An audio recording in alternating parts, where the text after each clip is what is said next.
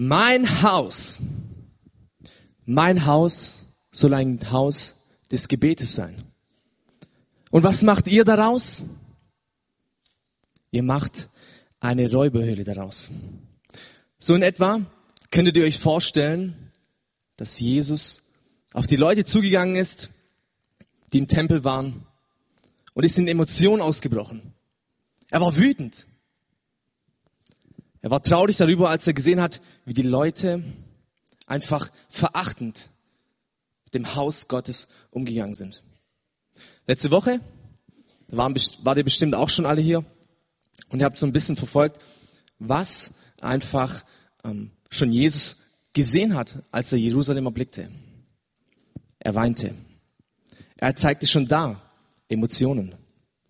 Er ging schon da aus sich raus und, und merkte, hey, dieses Jerusalem, irgendwie ist es nicht das, was ich in Erinnerung hatte. Irgendwie ist es nicht das, wo mal der Sinn dahinter stand. Menschen, ein Volk, eine Stadt, in der Gott wohnt, in der Anbetung stattfindet. Und jetzt erlebe ich Treulosigkeit, erlebe ich Habgier, erlebe ich Verleumdung. Menschen, die nur ihren Vorteil suchen. Und heute, heute blicken wir in, in die Stadt rein. Heute schauen wir, was geht da vor sich im Tempel? Was geht da vor sich?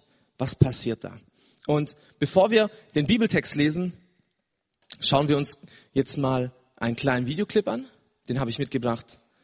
Der Sigi wird ihn abspielen. Stars of America, McCurry, McCurry. Ich nehme Pommes, Coke und äh, eine McCurrywurst. Sie meinen Ruhrpott Carpaccio? Ja, ähm, äh, äh, Mantatella. Eine Prenzlbergplatte. Ja. Oder äh, ein Kreuzberger Filet, ihr Schnitten. Ein Tracker Frühstück. Wir verstehen uns. Ja. Die McCurrywurst bei McDonald's. In mild oder scharf. Nur für kurze Zeit und für nur 2,99. Das ist geil. Das ist der Hammer. Star. Ja, das ist der Hammer, oder? Ich weiß nicht, wie manche jetzt darauf reagieren würden. Einige kennen ja jetzt die Werbung und waren auch in letzter Zeit wahrscheinlich bei McDonald's. Jeder macht sich so seine eigene Meinung darüber. Aber ich habe mir mal ein paar Gedanken darüber gemacht, was hat denn eigentlich eine McCurrywurst, also eine Currywurst, bei McDonald's verloren? In einem Fastfood-Restaurant, wo eigentlich Burger gebraten werden. Und da jetzt eine Currywurst? Naja, auf jeden Fall, ich habe mir so ein, ein paar Clips angeschaut und in YouTube ein paar Kommentare nachgelesen und die, an denen möchte ich euch teilhaben lassen. Okay, ich lese ein paar vor. Da schreibt einer, schmeckt nach nix, zu teuer für die paar Stück Wurst, das milde Pulver schmeckt genau wie das scharfe, einfach nicht zu empfehlen. Ein anderer schreibt, und da musste ich auch schmunzeln, Currywurst beim McDonald's? Was kommt als nächstes? Pferdelasagne im Supermarkt? Also, und ein anderer schreibt, ey, da dauert es ja nicht mehr lange, dann gibt es den McDöner. Also, ihr merkt, hier sind einfach Leute oder ganz viele Leute, die den Sinn gar nicht verstehen, was eine Currywurst bei McDonald's verloren hat.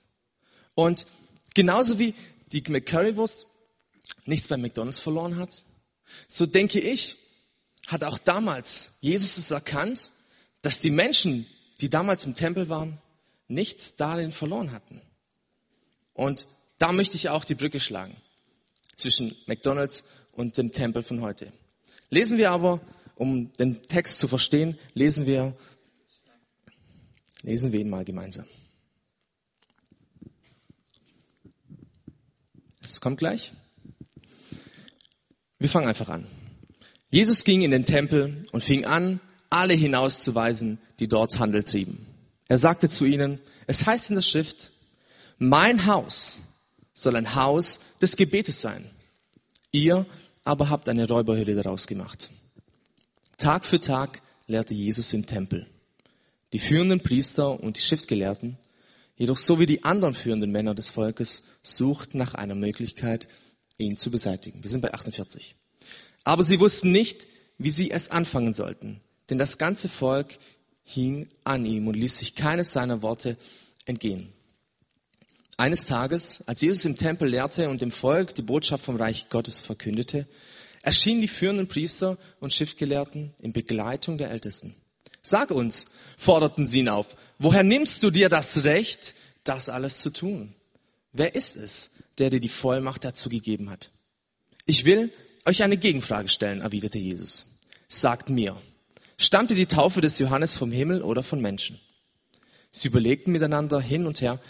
Wenn wir antworten vom Himmel, wird er sagen, warum habt ihr Johannes dann nicht geglaubt? Antworten wir aber von Menschen, dann wird uns das ganze Volk steinigen. Denn alle sind überzeugt, dass Johannes ein Prophet war. Schließlich erklärten sie, sie wüssten nicht, woher die Taufe des Johannes stamme. Da erwiderte Jesus, dann sage ich euch auch nicht, woher, die Voll, woher ich die Vollmacht dazu habe, so zu handeln. Ihr habt jetzt gemerkt und gelesen, es ging einiges vor sich im Tempel. Viele Leute waren da. Und wie ich ja gesagt habe, Jesus war verärgert, als er das, das ganze Treiben darin entdeckte und gesehen hat. Er wurde wütend. Er brach in Emotionen aus. Und da waren Händler, da waren, da waren Wechsler, da waren Verkäufer, Viehtreiber und so weiter. Und das war eigentlich eine Situation, in der man Opferdienst leisten wollte. Die Leute waren da, weil sie gesagt haben, hey, wir wollen eigentlich hier einen Dienst tun. Denn viele Leute aus dem ganzen Land kommen hierher. Die haben kein Geld und außerdem im Tempel gibt es eine besondere Währung. Außerdem können sie ja nicht die ganze Zeit ihr, ihr Vieh mitschleifen, ja, durch, die ganze, durch, die, durch das ganze Land. Deswegen, eigentlich ist es ja gar nicht schlecht. Wahrscheinlich dachte sich McDonald's das auch. Komm, wir versuchen es mal mit der, mit der beliebtesten Wurst Deutschlands. Damit können wir auch noch ein bisschen Profit machen. Allerdings, der Sinn, der wird hier eigentlich nicht, der wird hier ganz schön verfehlt. Die Tempelatmosphäre, die Jesus sagt, es ist ein Gebetshaus, die macht ihr zu einem Kaufhaus. Ja? Ihr, ihr verfehlt den Sinn. Diese Marktatmosphäre, die hier entsteht, die ist einfach nur ekelhaft und die verfehlt dieses, diese Bestimmung des Gotteshauses. Dieser Ort sollte doch eine Begegnungsstätte zwischen Gott und dem Menschen sein, wo sie hier zusammenkommt. Der Mensch sollte doch einen Ort haben, wo er zu Gott kommen kann. Deswegen der Tempel. Aber was entstand? Was wurde daraus? Wir haben es gehört, eine Räuberhöhle eine Räuberhöhle. Gott wurde sozusagen aus dem Tempel gekickt, ja. Er wurde hier einfach rausgeschmissen. Die Menschen haben ihr eigenes Monument reingesetzt. Warum? Weil sie ihren, ihren eigenen Herrn, ja, sich selbst ins Zentrum stellen wollten. Und Jesus fand es einfach ekelhaft. Es hat ihn angekotzt. Deswegen wurde er auch so zornig darüber. Und er konnte das Ganze nicht mehr ansehen, wie sie seinen Vater verspotteten und verhüngten. Und ich meine, unser Text ist ja eigentlich ein, ein recht liebevoller Text. Schauen wir mal in die anderen Evangelien, zum Beispiel, zum Beispiel Markus 11, 15 bis 16 oder Johannes 2, die Verse 15 bis 16. Wisst ihr was? Da packt Jesus die Peitsche aus. Da geht er richtig ab. Da schmeißt er die Tische um. Okay, das mache ich jetzt nicht. Aber er schmeißt er die Tische um und geht da richtig aus sich raus und vertreibt die und sagt, verschwindet. Da ist die Tür. Macht, dass ihr rauskommt. Es ist ekelhaft, was ihr hier treibt. Ist das euer Ernst? Ist das Gebetshaus? Und wisst ihr, ich meine, die meisten wahrscheinlich kommen aus einem christlichen Hintergrund. Die meisten wahrscheinlich haben irgendwas mit Jesus im Glauben zu tun.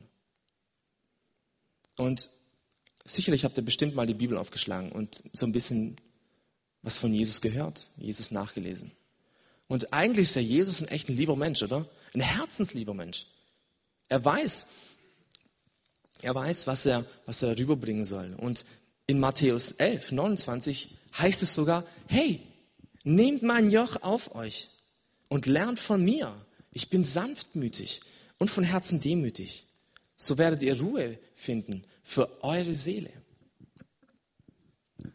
Okay, wenn wir jetzt kurz nachdenken, den Text, den Text kennen, dann, dann denken wir wahrscheinlich, das ist ja ein komplettes Gegenteil, oder? Also Jesus bricht hier total in Zorn aus, bricht hier total in Emotionen aus. ist das, ist das wahr, was er jetzt hier in, in Matthäus 11, 29 schreibt? Und ehrlich gesagt, auf den ersten Blick betrachtet, eigentlich habt ihr da recht. Und da, da war ich mir auch unsicher und habe mir gedacht, hä, was geht denn jetzt vor? Aber ist dieser emotionale Ausbruch wirklich, was, was, was steckt dahinter? Ist dieser wirklich der Hintergrund, dass Jesus hier irgendwie ein, ein Ansehen haben wollte? Wollte sich dadurch heiliger machen als die anderen? Zu sagen, hey, du hast hier nichts verloren, ja? Also, das geht ja mal gar nicht, was du hier abziehst. Wollte er sich irgendwie auf eine höhere Ebene, auf eine höhere Stufe stellen? Oder wollte er einfach mal jetzt emotional werden und aus sich rausgehen? Er hat sonst immer ja auch den Mund gehalten oder war ruhiger, war stiller, war liebevoller. Ich denke nicht, Jesus wollte hier nicht einfach willkürlich Schikane treiben. Wollte nicht einfach mal aus sich rausgehen und hier Emotionen, die Emotionen rauslassen, die Sau rauslassen sozusagen. Jesus hat gemerkt, hey, diese Beziehungsebene, die ich vorher erklärt habe, zwischen Gott und dem Menschen, die ist nicht mehr da. Die ist einfach nicht mehr gewährleistet.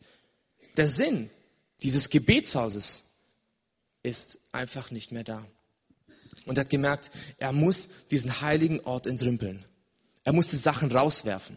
Er muss den Dreck rauskehren, der hier sich angesammelt hat. Und ich möchte euch ein bisschen auch mit in mein Leben nehmen. Diese Geschichte bewegt mich selbst, weil wenn ich so ein bisschen an meine Zeit zurückdenke, ich meine, ich bin immer noch damit beschäftigt, ja, Dreck aus meinem Leben rauszuschmeißen. Und das kostet Kraft, das kostet Schweiß, das kostet Geduld. Aber wenn ich so ein bisschen zurückdenke, dann weiß ich, früher habe ich meine Beziehungsebene, also meine Beziehung zu Gott, immer durch, durch eine Art Tun, Leistung definiert. Also wenn ich was für Gott getan habe, dann habe ich gemerkt, okay, dann wusste ich so in etwa, ja, okay, da habe ich, da bin ich jetzt gut dabei, da habe ich ihn jetzt, da bin ich jetzt äh, nah bei ihm sozusagen. Genauso so, so wie ein bisschen die Händler da, wenn ich da ein bisschen in seiner Nähe bin, dann ist es schon gut. Ich meine, ich bin doch dabei. Aber ich habe merken müssen, meine Beziehung, die betrifft einfach nur mein Tun und nicht die Gemeinschaft mit ihm. Ich habe nur was für ihn getan. Aber die innere Haltung, die innere Haltung zu sagen, Jesus ist wirklich jemand, mit dem ich Zeit verbringen möchte. Weißt du, so, so ganz freiwillig, so ohne Zwang. Ich meine, ihr habt bestimmt jeder so einen Freund, so einen guten. Und mit dem verbringt doch nicht gezwungenermaßen einfach Zeit. Da sagt ihr euch lieber, okay, da kann ich mich auch vor die Glotze hocken und, da, und die Zeit so auskosten und so nutzen. Nee, da seid ihr doch da und es ist ungezwungen. Es ist ein es ist wie, als, als würde dir niemand anderen, ach, mit niemand anderem zusammen sein wollen. Und so, so eine Zeit, so eine Zeit hatte ich irgendwie nie zwischen Gott und mir. Und ich habe gemerkt, ich habe immer nur, wenn ich was gesagt, okay, ich bin bei den Events dabei, mach, spiele in einer Band mit, äh, plan mit, bin dabei, ja, aber irgendwie bin ich doch nicht dabei. Weil ich nur meine Beziehung zu, zu Gott mit meinem Tun definiert habe. Und ehrlich gesagt, Jesus, Jesus geht es gar nicht darum, einfach nur was zu tun. Ich habe ein Zitat von Albert Schweitzer mitgebracht. Und darin heißt es, wer glaubt, ein Christ zu sein, weil er die Kirche besucht, irrt sich. Man wird ja auch kein Auto, wenn man in eine Garage fährt. Und ehrlich gesagt, das Zitat das hat wirklich was. Ich meine, wir können hierher kommen, wir können bei allen Events dabei sein. Aber es macht mich zu keinem Christen. Es macht mich zu keiner Person, die zu Gott gehört. Wenn ich nur für ihn was tue, aber es nicht mit ihm tue, gehöre ich nicht ihm. Bin ich nicht sein Erbe? Bin ich nicht in dieser Beziehung? Und das, das hat mich so bewegt an diesem Text. Wisst ihr, dieses einfache Dabeisein, das lässt mich nicht dazugehören. Und deswegen sagt auch Jesus, raus mit euch, verschwindet. Ich brauche solche nicht. Ich möchte Leute, die mit mir gerne Gemeinschaft haben. Und wenn ich so drüber nachdenke, wenn Leute mir auf die Füße treten, dann bin ich erstmal perplex. Wenn ich sowas lese und mir so Gedanken mache, dann ist es eigentlich eine No-Go-Aktion, die Jesus hier bringt. Eigentlich ist er ja ein, bejub ein umjubelter Mensch, ja. Aber was er hier bringt, ist eigentlich, er zieht den Leuten auf die Füße. Ich weiß nicht, was für eine Schuhgröße Jesus hatte, aber er hat vielen damit auf die Füße getreten mit seiner Aktion. Denn dadurch, dass er gesagt hat, du, du, du, du, raus hier, hat er ja bestimmt, wer raus muss. Ich weiß nicht, seid ihr Menschen, seid, seid ihr eine Person, die sich gern bestimmen lässt von anderen? Einfach mal kurz strecken, wer sich gern bestimmen lässt. Nein, keiner. Ähm, dachte ich mir, weil ich lasse mich auch nicht gern bestimmen. So sind wir, gell? So sind wir. Wir lassen es nicht gerne bestimmen. Ich bin mein Herr. Ich bin derjenige, der über mein Leben bestimmen darf. Ein anderer darf das nicht. Und wir sind gleich angekratzt, wenn Leute auf uns zukommen und sich ein Urteil über uns ja, bilden oder meinen müssen zu tun. Ich zum Beispiel ähm, habe hab gerne, wenn, also wenn, wenn meine Frau zum Beispiel was mich bittet, dann bin ich meistens so ein bisschen auf der Bremse und denk so, ja, okay, hat es noch nachher Zeit? Also versteht ihr, immer dieses, äh, wenn jemand etwas über mich bestimmen möchte, tu dies, tu das, tu jenes, dann sind wir doch gerne erstmal in einer, in einer passiven Haltung. Und wir haben, wir haben da unseren Stolz, wir haben da unser Ansehen. Wir wollen da nicht, dass da etwas angekratzt wird. Aber Jesus, Jesus ist es egal. Jesus geht da volle Attacke drauf. Und er sagt, hey Leute, das kann doch nicht so sein. Das kann doch nicht so laufen. Und wie gesagt, Jesus trat mit, den, mit der Aktion richtig auf die Füße. Aber ist die Aktion jetzt hier vorbei? War es das jetzt? Sagten die Leute, okay, ciao, mach's gut ähm, du hast uns hier nichts mehr zu sagen. Es das heißt, Tag für Tag lehrte Jesus im Tempel. Nach der Aktion. Und das ganze Volk hing an ihm und ließ sich keines seiner Worte entgehen. Irgendwie komisch. Echt komisch. Ich meine, er, er tritt den Leuten auf die Füße und sagt, hey, was hier los ist, was hier wirklich Tacheles ist, wie ihr Leben läuft, und die, die bleiben trotzdem da. Und das finde ich richtig genial, denn dadurch hatten diese Pharisäer, diese Schriftgelehrten keine Chance mehr, ihn anzugreifen. Ich meine, sie wollten ihn ja töten. Sie wollten ihn ja wirklich beseitigen. Und dieser Hype, der um, der um Jesus ausbrach, durch seine Wunder, durch sein Reden, durch sein Auftreten allein, das macht ihn so unannahbar, unnahbar, dass die Leute einfach, äh, die Schriftgelehrten, eine andere Chance suchen mussten. Und Jesus redet ja jeden Tag. Und er, er provoziert er auch mit seinen Reden. Und die Schriftgelehrten dachten bei sich, hey, irgendwie, weil das konnten sie ja nicht auf sich sitzen lassen, dass der hier plötzlich einen Aufruhr macht und Leuten auf die Füße tritt und sie hier rauswirft und so weiter. Das ist doch ihre Aufgabe. Wir sind diejenigen, die, die Gottes Wort hier lehren und die Gottes Wort weitergeben. Dieser Jesus, was will der? Und sie konnten es nicht auf sich sitzen lassen. Und haben sie sich überlegt, was machen wir? Was tun wir jetzt? Und dann dachten sie sich, okay, wir müssen ihn bloßstellen. Wir müssen diesen Gotteslästerer bloßstellen. Vor allen Menschen.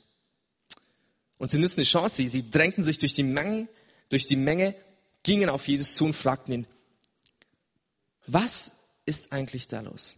Woher nimmst du dir das Recht, das alles zu tun? Wer ist es, der dir diese Vollmacht dazu gegeben hat. Wer ist es? Und was taten sie?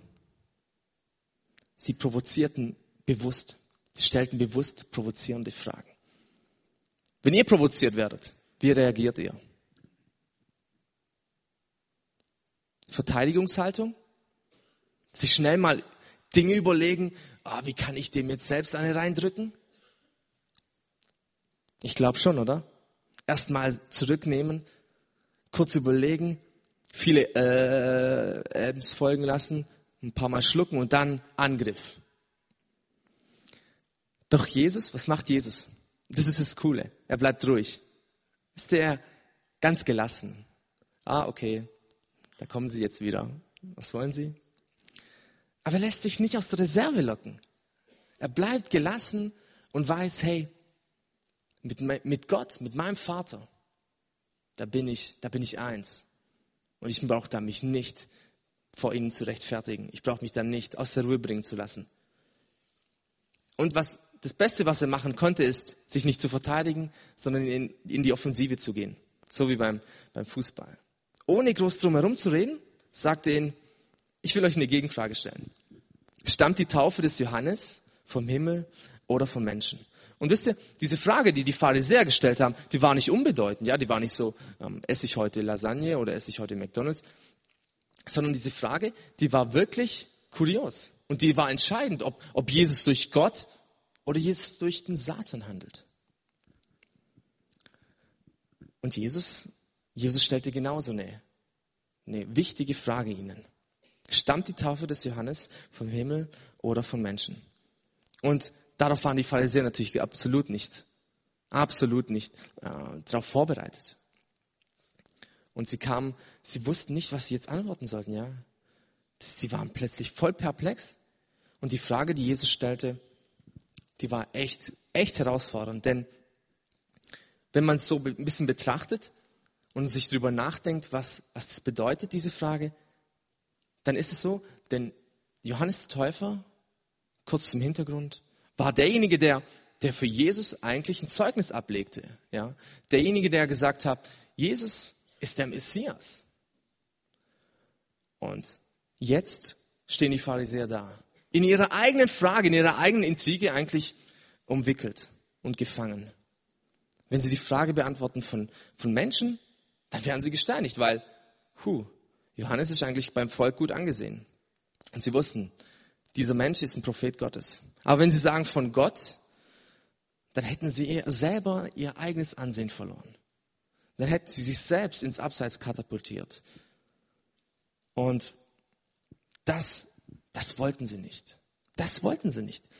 Und jetzt war es für sie, okay, wir müssen Schadensbegrenzung betreiben. Schadensbegrenzung. Wir müssen eher irgendwie eine, eine Lösung finden.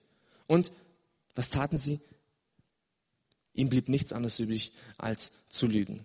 Denn sie sagten, hey, wir wissen nicht, woher die Taufe des Johannes stamme. Sie traten somit den Rückzug an. Sie sagten, hey, wir wollen unser Ansehen bewahren vor den Menschen und so weiter, auch wenn unsere Beziehung, ja, da etwas drunter wahrscheinlich leiden wird. Ähm, vor den Menschen müssen wir unser Gesicht wahren. Und ehrlich gesagt, für Jesus war das keine Überraschung.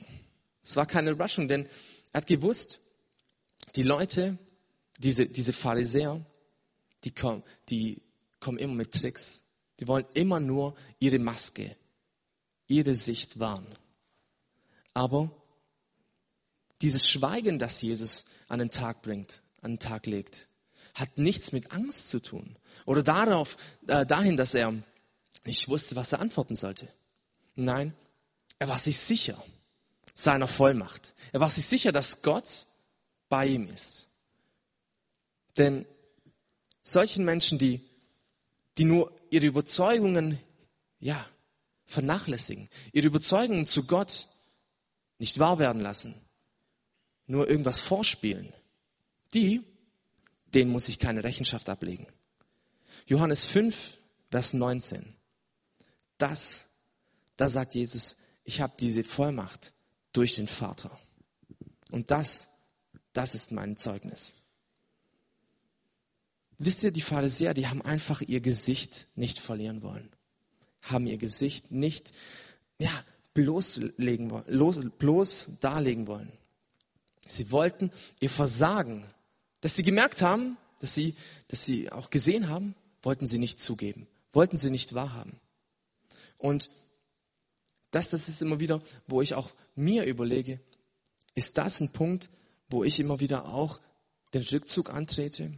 Ist das ein Punkt, wo ich auch immer sage, hey, mein Versagen lasse ich nicht so gerne zu? Auch wenn ich mal Unrecht meiner, meiner Frau zum Beispiel, meine Frau muss jetzt ein bisschen herhalten, ähm, gegenüber ihr hab, ja, dann bin ich doch gern meistens derjenige, der sagt, hey, komm, ist schon okay. Auch wenn ich, wenn ich Schuld habe, sag ja, ist schon okay, komm, lass es einfach, schwamm drüber. Ist schon okay, lassen wir es. Anstatt mir selbst diese Entscheidung ähm, einzugestehen, mein Versagen einzugestehen, zu sagen, es tut mir leid. Vergib mir. Die Pharisäer? Nee. Ihre Überzeugung stand über allem. Und ja nicht vor den Leuten ihr Gesicht verlieren. Und das ist doch erschreckend, oder? Ich meine, wir brauchen Jesus nichts vorzumachen. Wir können einen tollen Gottesdienst haben. Wir können tolle Atmosphäre haben. Wir können hier sein, anderthalb Stunden genießen, zusammen sein. Und es ist cool, echt mit so vielen Leuten, jungen Leuten, hier diesen Gottesdienst erleben und durchführen zu können. Doch was kommt danach? Was kommt danach? Jesus möchte nicht nur in diesen vier Wänden mit dir Gemeinschaft haben. Jesus möchte mit deinem ganzen, deinem ganzen Wesen jeden Tag, jede Sekunde mit dir erleben, mit dir erfahren. Er möchte mit dir durch dick und dünn gehen. Er möchte nicht nur, dass du in einzelnen Situationen, wenn es sonntags ist, ja, wenn es Samstagabend bei einer Jugendstunde ist oder sonst wie, mit dir Situation, mit dir dein Leben planen, sondern er möchte mit dir durch und durch gehen. Und dazu gehört auch Dinge rauszuschmeißen aus deinem Leben. Wisst ihr, bei mir ist es manchmal so, das ist mein Favorit, die Ungeduld, ja. Da komme ich meistens an meine Grenzen. Ob es meine Frau ist, ob es der Haushalt ist oder und so weiter. Es ist oftmals so, dass ich da auch aus mir herauskommen muss. Mein Gesicht nicht unbedingt wahren muss, sondern mal auch Versagen ein, einzugestehen, sich selbst einzugestehen. Wisst ihr, und das ist das Geniale. Gott möchte mit dir Verbindung, Beziehung haben. Nicht nur hier, sondern auch außerhalb dieser vier Wände. Deswegen lass es nicht zu, dass, dass Gott nur ein Teil deines Lebens ist. Dass er nur den, den, die Hintertür deines Lebens besitzt, sondern gib ihm doch deinen Generalschlüssel. Lass doch zu, dass er in jedem Bereich deines Lebens wirken kann. Und wisst ihr, das Paradoxe bei der Werbung von, von McDonald's, nochmal kurz darauf zurückzukommen, ist, dass sie am Ende mit dem Satz werben, nur für kurze Zeit. Also ich meine, dümmer, dümmer geht's eigentlich nicht. Nur für kurze Zeit, ja. Und damit sagen sie ja, die Currywurst hat ja überhaupt nichts verloren. Die Currywurst, die, mit der wollen wir eigentlich nur Geld machen. Ja? Also bringt gar nichts. Und genauso ist es auch bei Gott. Gott will nicht nur eine kurze Zeit mit dir leben. Gott will nicht nur diese anderthalb Stunden mit dir verbringen und dann können wir wieder die Sau rauslassen. Nein, Jesus will mit dir tagtäglich jede Sekunde deines Lebens verbringen. Und da, da ist es nicht dran, dass du sagst, okay, okay, jetzt ähm, mache ich mein, mein, mein christlichen, meine christliche Checkliste. Morgens stille Zeit, Gebet fünf Minuten und äh, ja, am Abend habe ich noch ein Seminar und so weiter. Es geht nicht darum, dass du hier deine Checkliste abarbeitest, sondern Jesus möchte mit dir eine Beziehung eingehen, die du zu deinem aller, aller, aller, allerbesten Freund hast. Wo ungezwungen ist. Wo du, wo du denkst so, hey, wenn ich mit dem zusammenkomme, dann kann ich ich selbst sein. Da muss ich nichts vorspielen, keine Maske aufziehen, um ihr irgendwas vorzuspielen. Da kann ich ich selbst sein. Da muss ich auch keinen Rückzug antreten, so wie die Pharisäer. Da kann ich ich selbst sein. Und hier diese Zeit mit einzelnen Leuten noch mehr genießen, als sie nur irgendwie gezwungenermaßen zu genießen. Ich möchte euch das mitgeben. Nutzt die Zeit. Nutzt die Zeit, die ihr zur Verfügung gestellt habt von Gott. Nicht den Rückzug anzutreten, sondern Zeit mit ihm bewusst, freiwillig zu verbringen. Denn er ist derjenige, der, der will, der will mit euch Beziehungen pflegen. Und nehmt es mit, schreibt, versucht mal es aufzuschreiben nächste Woche. Nicht als Pflicht, sondern mehr als eine Art, ja, ich möchte mir freiwillig Zeit dafür nehmen. In einer, einer langweiligen, in einem langweiligen Augenblick sagen, okay, hey, der Eddie, vielleicht so kurz dann erinnern, hey, Eddie hatte ich mal letztes Mal am, Son am Sonntagabend was gesagt. Ja, kurz mal Zeit ihn. Komm, ich ich habe Langeweile. Komm, ich nutze die Zeit. Schreib mir Dinge auf, die ich zwar für Gott tue oder für Jesus tue, aber eigentlich nie mit ihm. Nimm mal dir ungezwungen Zeit für Gott. Und ich würde mich freuen, wenn du das mit, mit, mit einem Freund auch zusammen machst. Das wäre richtig gut. Und dann bete zusammen. legt es vor Gott und nehmt ihn mit in diese Zeit. Dann werdet ihr merken, wie diese gezwungene Zeit zu einer ungezwungenen, aufrichtigen, ehrlichen Zeit wird. Und ich garantiere euch, ihr werdet merken, wie diese Beziehung zu ihm wächst und die nicht irgendwie nur an einer Checkliste festgemacht ist. Amen. Danke.